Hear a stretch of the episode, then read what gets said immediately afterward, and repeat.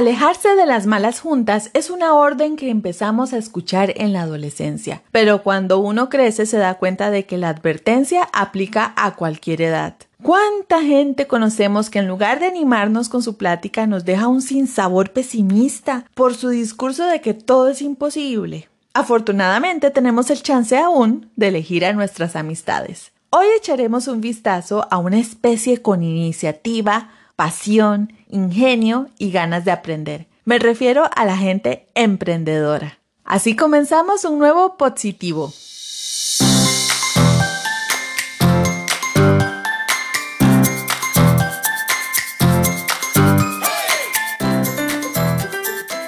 Hey, muchas gracias por conectarse a un nuevo episodio. Espero que esté muy bien. Hoy vamos a reflexionar sobre los emprendedores.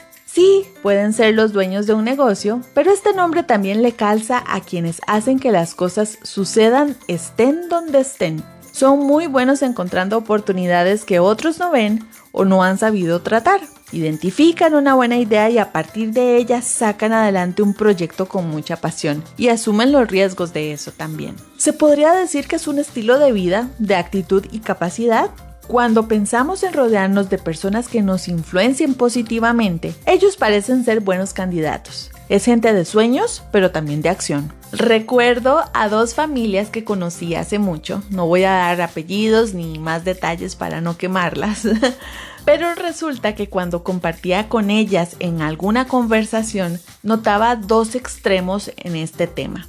En la primera siempre salía alguien tirando una idea de negocio ahí al aire y de inmediato los familiares le aplaudían, le animaban, le aportaban más ideas y casi que le invertían el dinero ahí mismo. Pasaba la reunión y la idea también no llegaba a nada, ni siquiera a hacer un intento. La otra casa, cuando alguien tenía la osadía de contar alguna idea para generar ingresos, sus muy informados familiares le destrozaban el plan, le pasaban una lista de todas las barreras que se iba a encontrar, lo difícil de ese camino, el problema que era meterse en ese negocio. Entonces el de la iniciativa terminaba desanimado y desechando la idea. Lo presencié tantas veces, ya al final hasta me daba risa. El punto es que sea que uno tenga apoyo o no, lo que hace la diferencia es realizar la idea o al menos probarla a ver si es buena. Porque si nos quedamos en cualquiera de estos dos extremos, no sucede nada, nadita. El mundo está lleno de emprendedores que tras muchos fracasos y nuevos comienzos han logrado el éxito al transformar lo que imaginaron en su cerebro, en su cabecita, en algo que sirve a los demás.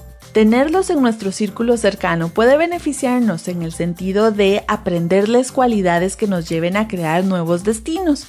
Repasemos algunas de sus virtudes. Primero, la iniciativa.